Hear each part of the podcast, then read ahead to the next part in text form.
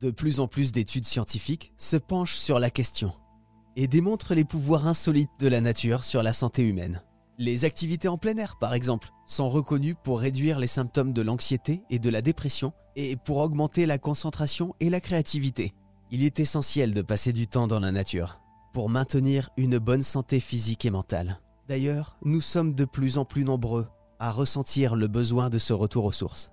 Jean-Marie Desfossés, lui, a eu cette sensation il y a déjà bien longtemps. Il est conférencier, auteur et de formation scientifique. Et il nous raconte les pouvoirs bienfaisants de la nature.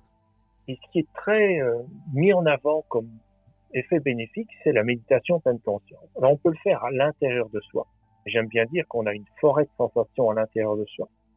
Mais vous pouvez aussi aller en forêt et écouter la, la forêt sensationnelle, la forêt au niveau de tous les sens en éveil de votre corps et imaginez que la forêt entière est votre corps et que vous l'écoutez, vous la ressentez, vous la respirez.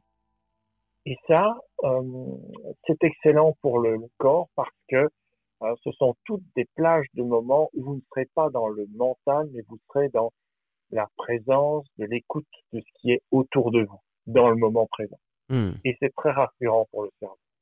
Le cerveau inquiet, il s'intéresse sur euh, soit ce qui s'est passé, qui s'est mal déroulé et on ressasse, soit sur l'angoisse de ce qui va arriver. Mais il n'est pas dans l'instant présent. La nature est dans l'instant présent. L'arbre ne s'occupe pas du tout de ce qui va lui arriver le lendemain. Voilà. Et là, vous pouvez vous connecter à ça, à cette réalité-là, à ce qui est présent à un moment, euh, à un moment donné.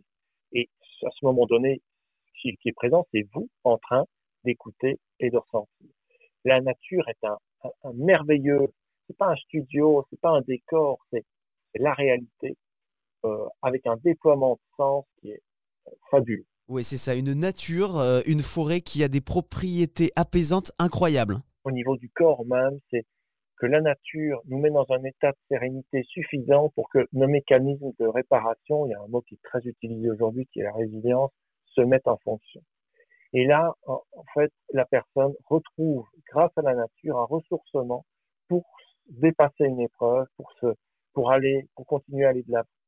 Ça, c'est un exemple typique de ce que la nature peut faire. Les arbres sont de, merveilleux ambassadeurs de ce que la nature peut nous faire.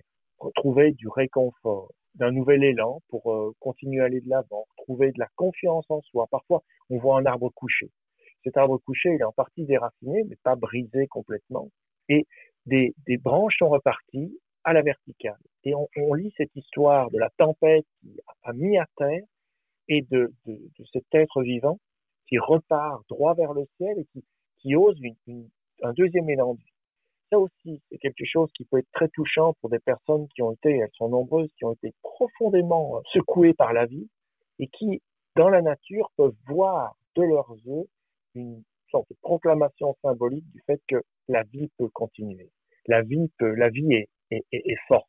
Alors, bien sûr, en forêt, il y a aussi les arbres qui meurent, et il y a aussi en forêt, partout, omniprésent, la vie qui explose et qui, se déploie avec les jeunes, les jeunes arbres qui sont là partout, au pied des anciens, euh, dans les clairières. Et là aussi, c'est pour moi une, un porteur d'espoir pour des personnes qui, qui ont besoin de voir, de sentir la force du vivant. Jean-Marie Desfossés, merci. On n'a qu'une seule envie maintenant, c'est d'aller faire une petite marche dans la forêt.